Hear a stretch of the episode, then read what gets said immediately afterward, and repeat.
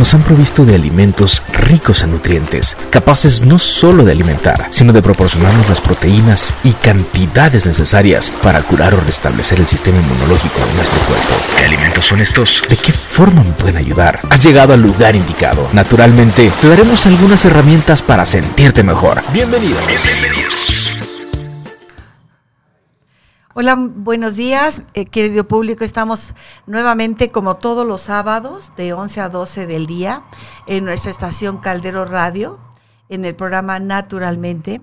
Y eh, ya en ocasiones anteriores hemos tenido de invitada a otra de nuestras compañeras de la estación de radio, que es Diana, con su todo el tema y el proyecto que trae de movilidad global y que se nos ha hecho muy interesante porque todo, todos los temas que ella está manejando en estos tres proyectos que tiene, eh, nos está dando muchas innovaciones en este tipo de cambio que hemos tenido durante todo este año a raíz de la pandemia que, tenemos. Entonces, eh, me da mucho gusto volverla a presentar. Dianita, encantada de que a través de ese programa. No, este, Dita, muchas gracias.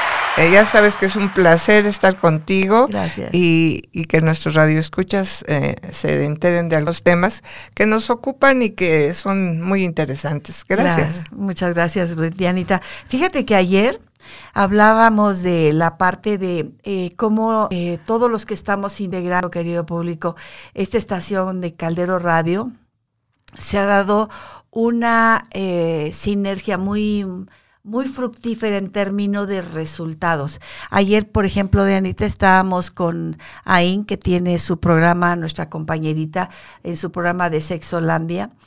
Y hemos estado tratando algunos temas, por ejemplo, de eh, referentes a la salud del cerebro, cómo influye con la alimentación, la cuestión de la sexología, de la, del sexo en el ser humano, y de cómo eh, hemos nosotros ido dando frente a toda esta pandemia. Aunque vamos a hacer la entrevista contigo, fíjate, todo está, todo está relacionado porque esta pandemia nos ha llevado una serie de cambios impresionantes.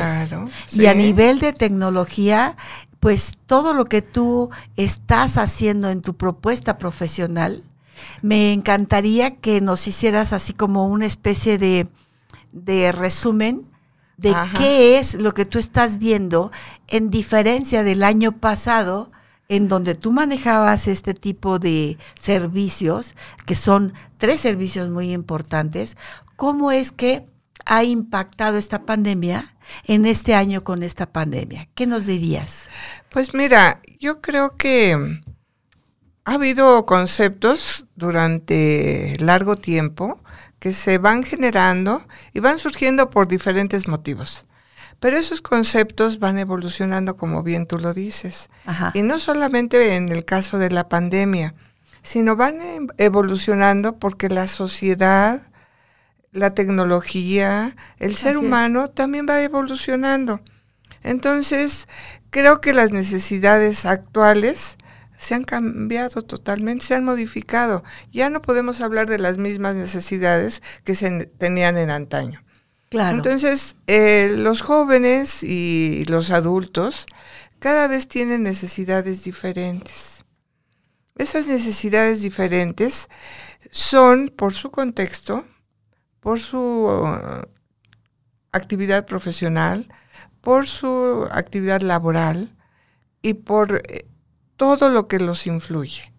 En ese sentido, nosotros, por ejemplo, cuando hablamos de un aprendizaje progresivo, estamos hablando de que un ser humano continuamente va evolucionando sus estructuras cognitivas.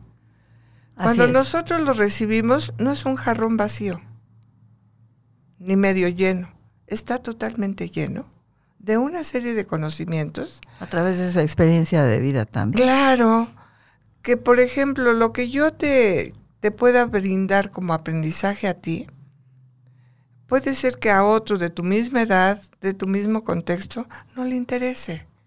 Entonces, eh, estamos ante un paradigma totalmente nuevo. Totalmente nuevo. Donde cada uno de nuestros actores en este caso son dos actores fundamentales. Por un lado es el que va a aprender y por otro lado es el que va a enseñar. Yo ya me niego un poquito a la palabra enseñar.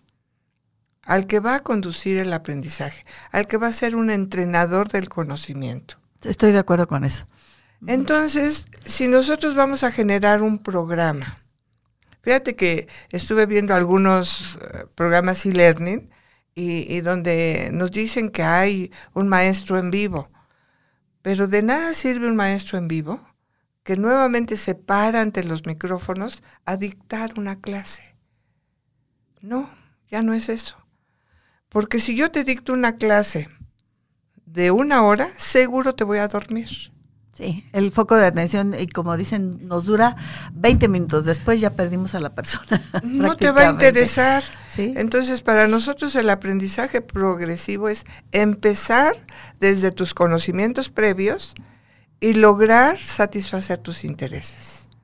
Entonces, cuando nosotros tenemos un entrenador cognitivo, ese es su papel, no estarle dictando al estudiante. Cognitivo te refieres a, a la parte en donde a lo mejor estoy equivocada, pero dime, en la parte cognitiva ah, se habla mucho, por ejemplo, de en la cuestión de una psicología, un estímulo y una respuesta.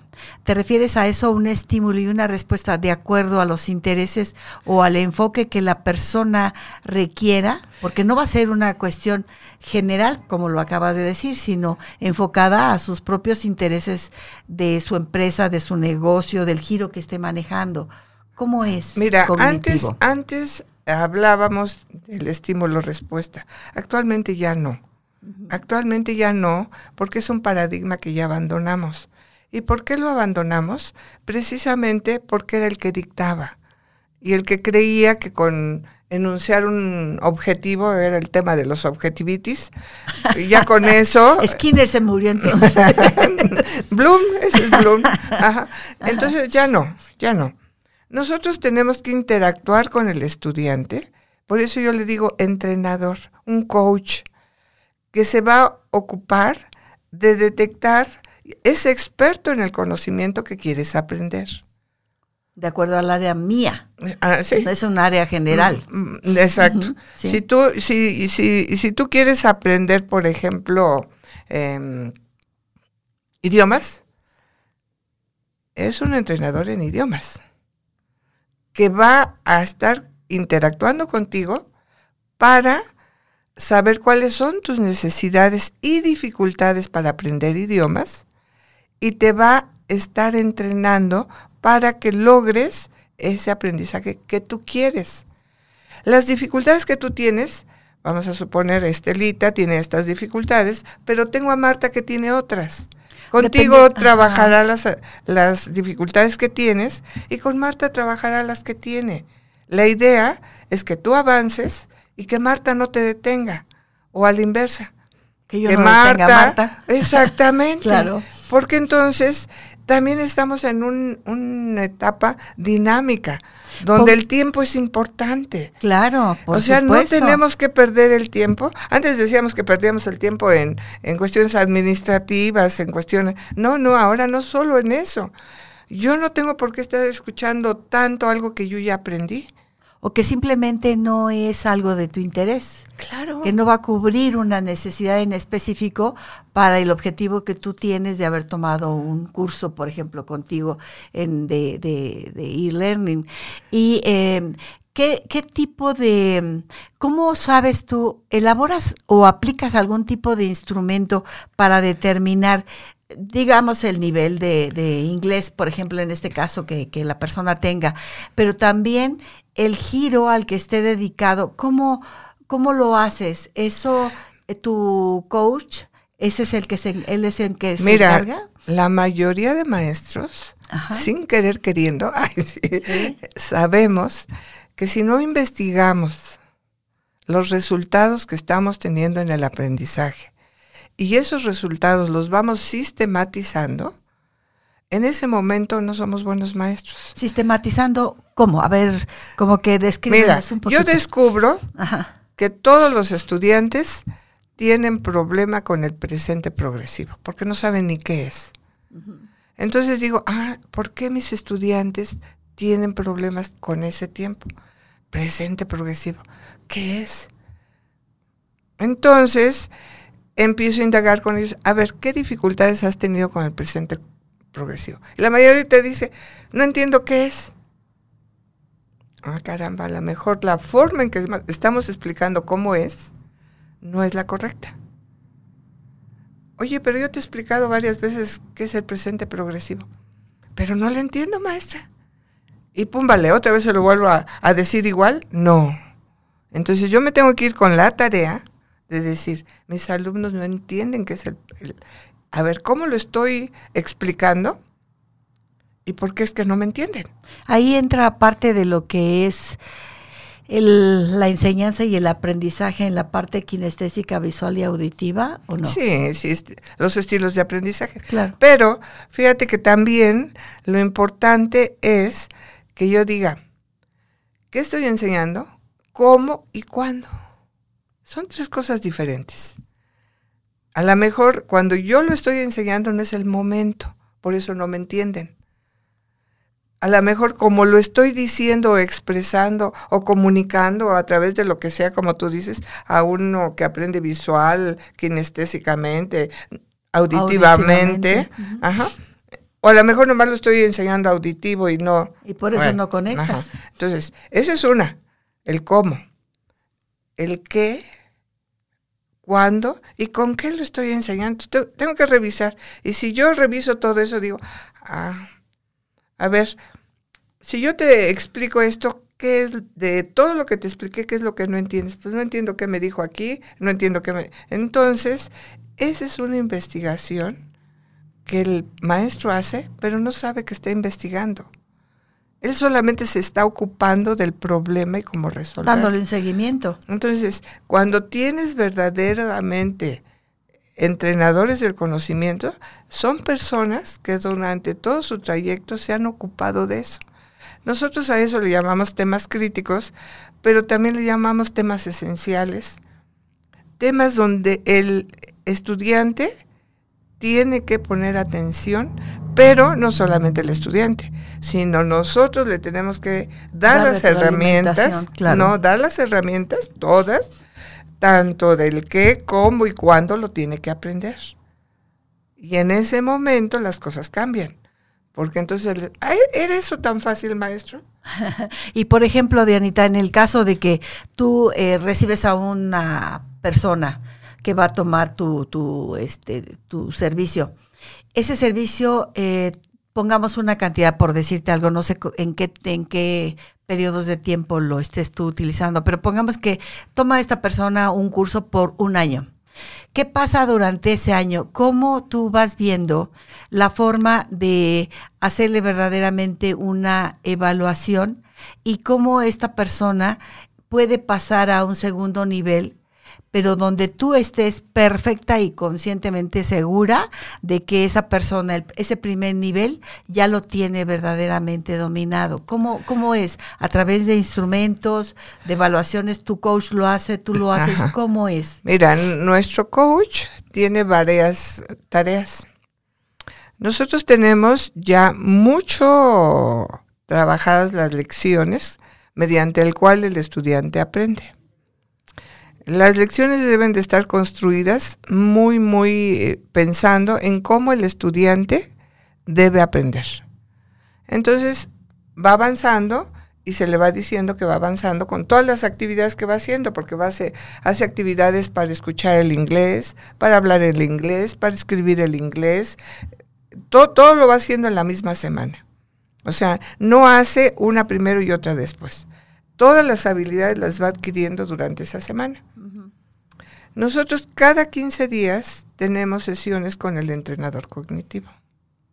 Entonces, el entrenador cognitivo trabaja con una serie de actividades en donde hay grupos pequeños, trabajan en equipo máximo de 5 personas. Aun, cuando el grupo es de 30, eh, se trabaja con grupos pequeños y cada uno desarrolla sus habilidades y está siendo grabado. Esa sesión se sube y se les pone un cuestionario de autoevaluación. en donde se les pide que vean el video donde están ellos y vean su desempeño y lo comparen con el de sus compañeros. En ese momento, ellos tienen que, que decir cómo se sintieron al estar en ese momento comparado con sus compañeros. Para detectar sus avances o retrocesos. Ajá. Pero también hay una evaluación de parte del entrenador. Claro. Ajá. Una es tu autoevaluación y otra es la evaluación del eh, entrenador donde le dice, note estos eh, aciertos, estos errores, eh, la pronunciación, la interacción, el, la forma en que te em, expresaste no fue la correcta, etcétera. Entonces, te vas autoevaluando. Y si tú te vas autoevaluando, entonces vas viendo si verdaderamente estás eh, avanzando. Y si el maestro o el entrenador nota que hay algo de, verdaderamente de cuidado, entonces te da una sesión a ti. Como que eh, como algún ejemplo en esa que tu, situación que tu pronunciación no es la correcta o que o que la, la, forma en que lo estás eh, aplicando no es la correcta. O que a lo mejor lo sepa escuchar pero no sepa cómo mantener una conversación por ejemplo. o, que te distraes o que eh, nos pasa hasta en español a veces tú me puedes preguntar algo y yo te contesto otra cosa. Oye, pero fíjate que yo no te pregunté eso. sí. Entonces estás distraído, porque puede ser que en ese momento tú tengas alguna mm, preocupación, algún problemilla, no sé, estés enamorada. Lo que hablábamos ayer con Nain. y estás Se pensando. todo. Estás pensando. Bueno, pues ahí también a usted, ¿verdad? Se le andan olvidando muchas cosas. Porque, querido público, vamos a felicitar a nuestra amiguita. Está muy enamorada y eso es algo hermoso. Ayer con Aim, precisamente en el programa, hablamos de cómo eh, influye ese estado de enamoramiento, lo que hablabas ahorita de los olvidos, y que fue muy bueno como para comentar, que pues nos da una alegría enorme. Ay, muchas gracias, Esther. Y conste que ya tienes madrina. Ya, Yo ya, ya, la, ya, ya la tengo considerada. Ya, claro que sí. Entonces. Pues fíjate, puede pasar en tu mente muchas cosas. O que no le estás poniendo el, el cuidado y el interés por lograr tu aprendizaje. Entonces, el entrenador cognitivo va a hablar contigo y preguntarte qué, qué está pasando, que cómo te estás sintiendo o qué está digamos, entorpeciendo tu aprendizaje. Puedes tener un problema económico, no, no, no, no lo sabemos, ¿no? Entonces, em, en ese momento a, un estudiante le sirve. Por eso te decía yo que cuando vi que, que algunos anuncian maestro en vivo, y era un grupo como de 15, en donde a todos les presentaban la bandera de Brasil y les pedían que dijera, les hacía la pregunta en inglés que de dónde era la, la bandera. La bandera. Y entonces ellos tenían que contestar, la bandera era en Brasil, pero lo repitieron 15 veces. O sea, ni siquiera cambió la banderita, ¿no? es que a fuerza de decir te quiero, se quiere, y entonces lo aprendieron más fácilmente, entonces, Dianita. Eh, eh, yo, yo me niego, fíjate, e, eso es algo muy importante, yo me niego al aprendizaje por repetición. Ah, por supuesto por ejemplo, cuando a mí me decían que para poder multiplicar o las tablas de multiplicar tenía que aprender eh, la cantaleta de dos por una, dos. Entonces, no es así. El aprendizaje ya tiene muchas técnicas para aprender. Entonces, no es por repetición. Eh, volvemos a lo que te digo. 15 escuchando cómo se dice bandera. Eh, y otros 15 aburridísimos. Porque ¿Y los otros qué están haciendo? En, en, eternizándose ahí. Exactamente. Eso también yo, ¿tú lo consideras como una especie de factor de fracaso en un, en un este, en un programa? Pues mira, e, en, un programa de formación yo digo que sí. Claro. Y además esos programas son carísimos. O sea, yo no pagaría por un programa. Bueno, te voy a decir varios detalles que yo observé. A ver, vengan de ahí. Uno, el maestro, haz de cuenta que se acababa de levantar, así con todos los pelos. Si quiere una, una gorrita. mal presentado. En la parte de atrás, muchos distractores que para eh, la cuestión de aprendizajes debes de cuidar. Estímulos visuales que, que, que te distraen. Y trabajando uno a uno. Entonces, llamaba uno, no estaban simultáneamente, llamaba uno en lo que conectaba su, su Zoom aparecía y en lo que aparecía, porque tienes que conectar y desconectar al menos el micrófono y la cámara. Claro. Porque a todos les piden que desconecten la cámara y cuando va a participar fulanito de tal, pone su cámara. Eso se lleva unos segundos. Entonces, en lo que conectaba y desconectaba su cámara, los otros 15, ¿qué hacían? O sea, imagínate, 15 diciendo lo mismo, por lo menos pasaron, ¿qué? 10 minutos en, en el que el primero no estaba haciendo nada. Entonces, para mí es un engaño y una pérdida de tiempo. El aprendizaje es activo, dinámico. Entonces no puede ser así. Entonces debe ser un aprendizaje donde haya eh, una interacción verdadera. ¿Y tú esa situación cómo la manejas? En grupos pequeños, en grupos de seis personas. Pero interactúan todos con todos. Todos, todos tienen sus micrófonos eh, abiertos y el entrenador les da una tarea y hay un líder en cada uno y ya eh, el líder va, bueno, ya no te digo más porque la competencia nos, nos piratea, pero son salas muy, muy bien diseñadas y actividades muy bien diseñadas. Es más, para mí una persona que sabe hablar inglés, se puede, tiene las competencias, no es un buen coach. Para mí un buen coach es el que tiene experiencia enseñando. Y yo puedo decirte que, que hay maestros que tienen 50 años, si yo tengo 50 años dando clase, pero siempre lo has dado igual, pues no me sirves.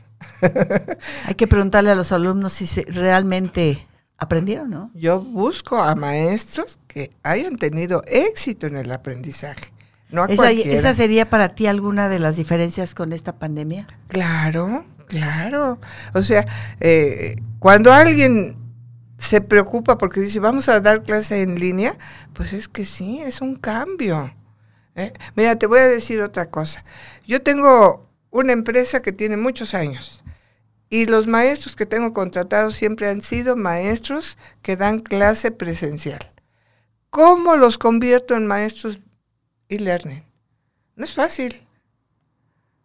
Claro que no. Porque allí lo primero que voy a descubrir... Pregúntales actualmente a las mamás en su casa con los babies. Pregunta, no, y, pregúntale al, maestro si se había dado cuenta que ni siquiera era bueno como maestro presencial. Y si yo como empresa me había dado cuenta que, ese maestro es el que tenía, cuando lo grabas, dice, ¿a poco ese maestro estaba dando clase? Eh, entonces, eh, eh, eso es un grave descuido. Y te digo, como en la curva normal, hay muy malos maestros, muy, muchos maestros regulares y muchos muy buenos. Tampoco voy a decir que los ah, maestros. No, generalizando no. No, pero hay maestros muy malos que ni en presencial estaban haciendo las cosas bien. Ahora ponlos en e-learning. Se pierden. No, no, no. Terrible. Otra, otra situación. El maestro soso al preguntar, el mismo maestro se estaba durmiendo al preguntar, pues ya se había cansado de hacer la misma pregunta 15 veces. Entonces, yo creo que yo si pagara un producto de esos, diría, me están defraudando. Esto y nada es lo mismo, ¿no? O sea, muy bonita palabra, maestros en vivo, pero ¿cuál es el maestro en vivo? ¿No? Sí, cuando termina tu sesión, ¿qué te dejó de enseñanza real? Claro, claro. Entonces, realmente creo que, que tenemos un paradigma fuerte que romper. Y, bueno, yo siempre he dicho, es muy fácil construir un carrito de papel con rueditas de papel, con unos crayones de colores y pues yo tengo mi carrito de papel. Pero después construyo un Volkswagen, ¿qué diferencia del carrito de papel a la construcción de un Volkswagen? ¿Y qué diferencia de la construcción de un Volkswagen a un Mercedes-Benz? Y a un Jaguar que a mí me gusta que casi lo construyen. que, que, lo construyen casi de manera eh, individual, personal, pues hay una gran diferencia. Claro. Entonces, Para ti entonces, Diana, que eso, eso realmente lo que nos acabas de comentar es la diferencia entre una cultura como la llamamos popular y otra que es mediática. ¿Cómo, cómo lo se vería aplicado esto? Sí, mira, realmente creo que, que a veces, pues lo que es la parte promocional o la parte de ventas, te puede vender cosas que no son lo que te están diciendo. Fíjate, yo compré una careta que con sus lentes, que para ahora el COVID, y resulta que la careta no era transparente. Cuando me era, llega... Era para que vieras que... Entonces yo digo, Iba bueno, a decir otra cosa, pero para que no vieras más bien. Entonces yo dije, caramba, pues ¿a quién se le ocurre vender una? ca-?" Y, y fue venta en televisión. ¿eh? Sí, mi vida, pero aquí, entonces a quién se le ocurre comprar. o sea, si me entiendes, es como estar en una sociedad de consumo en la que ni siquiera nos estamos cuestionando qué tanto verdaderamente, antes de adquirir o dar la orden de que me lo manden, estoy haciendo una investigación de que ese producto Anda, realmente anda. es lo que dice que es y estaba cubriendo lo que la, la publicidad o el servicio que dice que da. Pero ahí es de ida y vuelta, hija. Sí. O sea, es el consumidor y es, la propaganda. ajá, claro. Ahora, te vendían también, ya después de la careta me vendieron también unos cubrebocas, que según con hilos de cobre, y pues cuáles hilos de cobre, ¿no? Sí, yo me- hago un comercial. Me acuerdo cuando te llegó, estaba yo contigo en tu casa, estábamos viendo precisamente una sesión de, de lo de pues los giros que tenemos las dos, porque siempre tenemos que ese encuentro en donde decimos que cuáles son las referencias que a ti, de la gente que yo conozco, te pueden servir y viceversa. Y llegó y me dijiste, ten, te regalo uno, y me dijiste eso, de que tenían este. y el, el- lo chistoso del asunto dije, wow, esto va a estar espectacular. Y a la hora que te lo pones, jalas aire y se te queda como pegado. No puedes, no puedes usarlo. No. No, yo ya lo usé para este, para mis ojos para dormir. Entonces, fíjate cómo ahí tiene pros y contras esta nueva forma de adquirir cosas en una tecnología que nos rebasa y cómo no tiene un control de calidad adecuado. No. Entonces, supervise el mercado de lo Exactamente. está Entonces, pasando. viene necesariamente tenemos, yo lo veo así como que las partes de una de un control de calidad antes de esta pandemia, pues no eran del todo malas, porque en primer lugar te daban una garantía. En segundo lugar, tú tenías la oportunidad de probar físicamente ese producto y ver si era lo que a ti lo que tú necesitabas. Y ahora con esta cuestión de la tecnología es muy bueno por la rapidez, por, por todo lo que implica. claro. ¿Cómo tú crees que sería eh, una sugerencia de fusionar un control de calidad con una rapidez en la tecnología como nos las Eh, presentan eh, hoy? eso que acabas de decir, con una garantía. Si yo recibo el producto y no es lo que yo quería, tengo el derecho de regresarlo y que de inmediatamente me devuelvan mi dinero. Y que se haga efectiva la, la garantía. ¿Por qué? Pues porque cuando yo me doy cuenta de que el producto no es, me- mi desilusión es mucha, pero a lo mejor también me impide comprar un producto de calidad. Entonces, si yo compré algo y no es lo que me estaban diciendo en la publicidad, me tienen que devolver mi dinero y eso me da la oportunidad de comprar y ahora sí ponerme muy atenta de qué es lo que voy a comprar Ahí para que eh, eh, adquiera ese producto que sí es lo que yo quiero. Claro, ahí hay la posibilidad, Dianita, ¿tú cómo lo ves? De que si un producto tú lo pediste a través de una empresa X, mm, sin decir nombres, no cumplió con las expectativas de control de calidad de lo que el servicio ofrecía. ¿Tú crees que eh, hay forma de calificar ese servicio, de que tú digas esto sí, esto no, están, eh, digamos, ofreciendo más de lo que realmente están dando por ese servicio. En tiempo, informa, en la cuestión de la entrega, en, en la comunicación con el cliente, el ver que tú cuando recibes, pues es la primera vez que vas a tener el contacto con ese, ese producto. Y el que te lo entrega es de una empresa ajena porque nada más son de entrega a domicilio.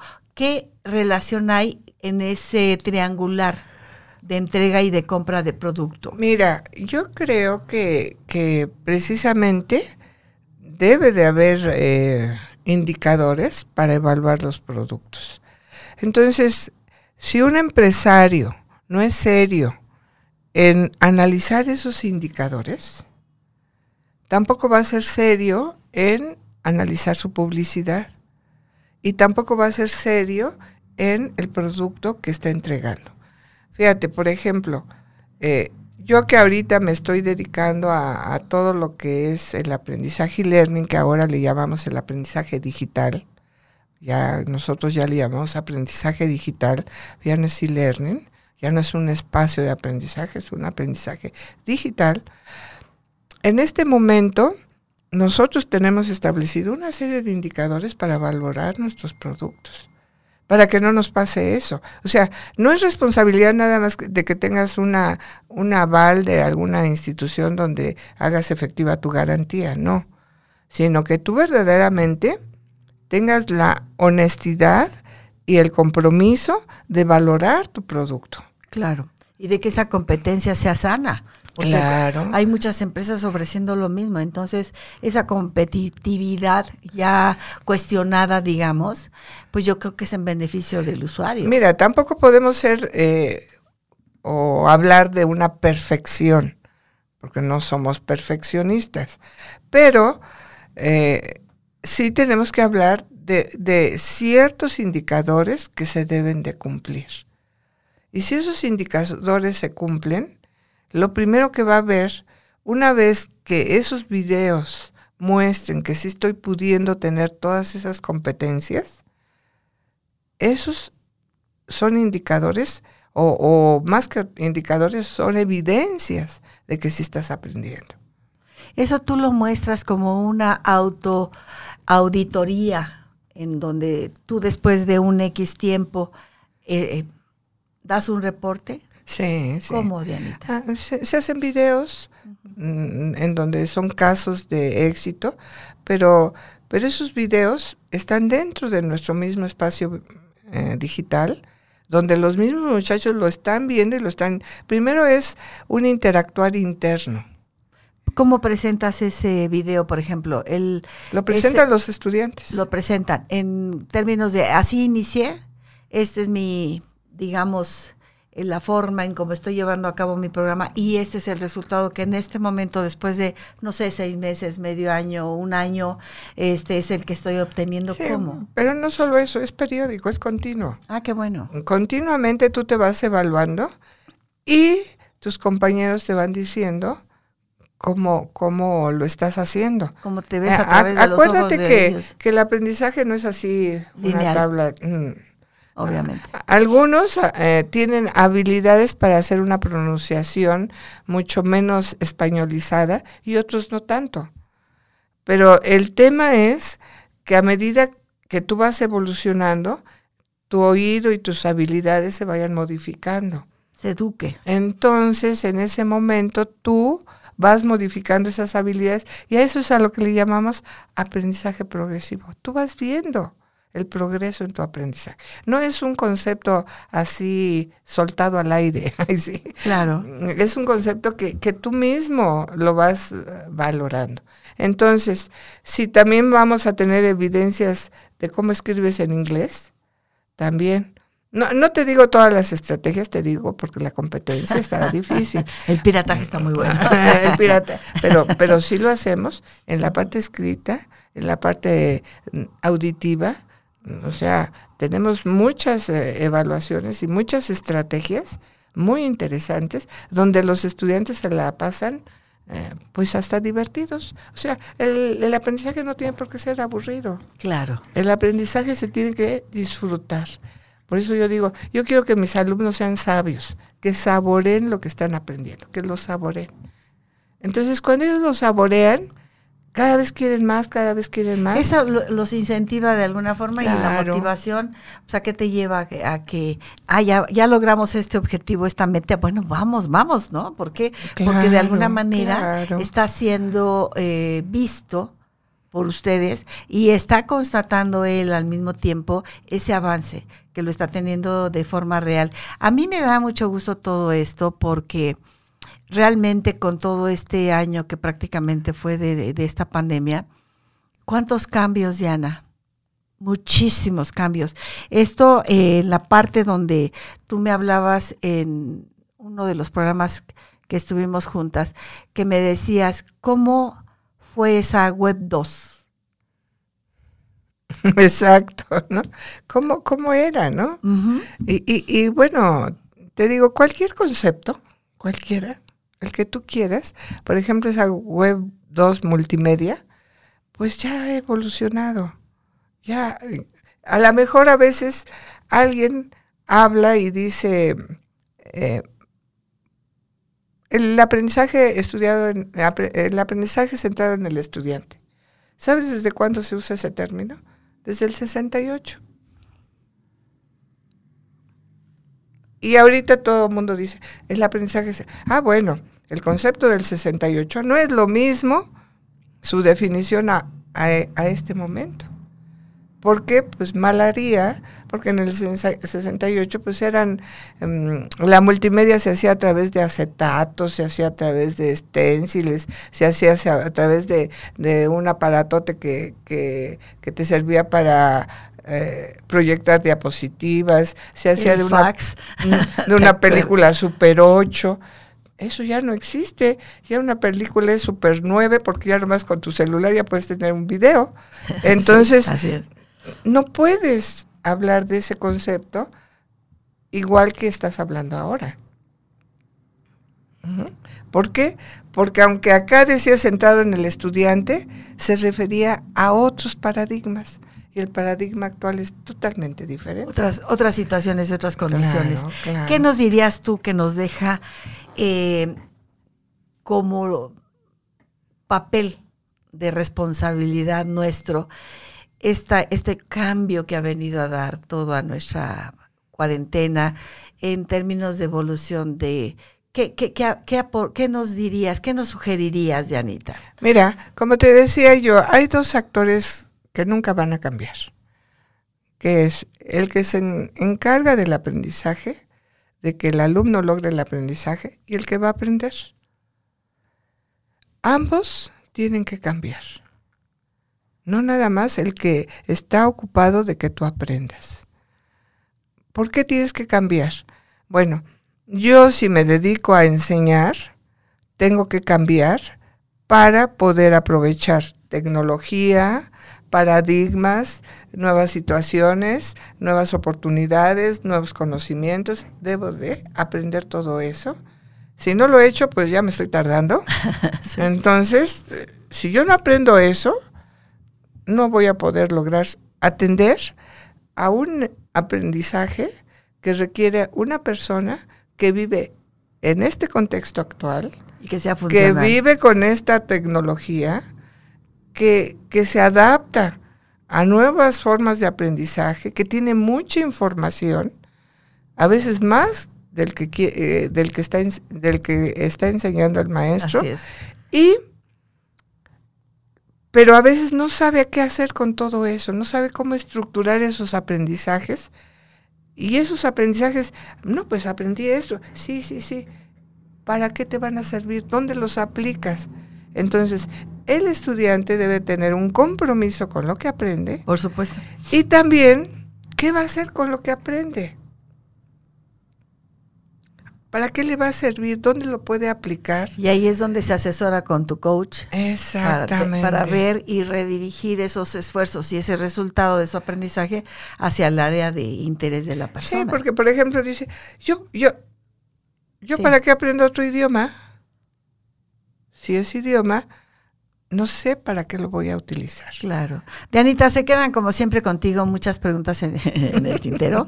Me va a dar mucho gusto que sigamos estos temas porque eh, eh, se quedan cantidad, cantidad de información en donde eh, todavía no estamos viendo como que bien a bien, en donde estamos realmente cambiando todo esto a través de todos los cambios que estamos eh, teniendo y que estamos viviendo y que sorpresivamente, como tú dices, es que hay que cambiar porque sí, porque lo único que vamos a tener eh, muy en claro es que lo permanente es el cambio y hay que adaptarlo. Entonces, me da mucho gusto, corazón, como siempre, que estés con nosotros. un placer. Y bueno, querido público, nos despedimos de ustedes. Nos vemos el siguiente sábado.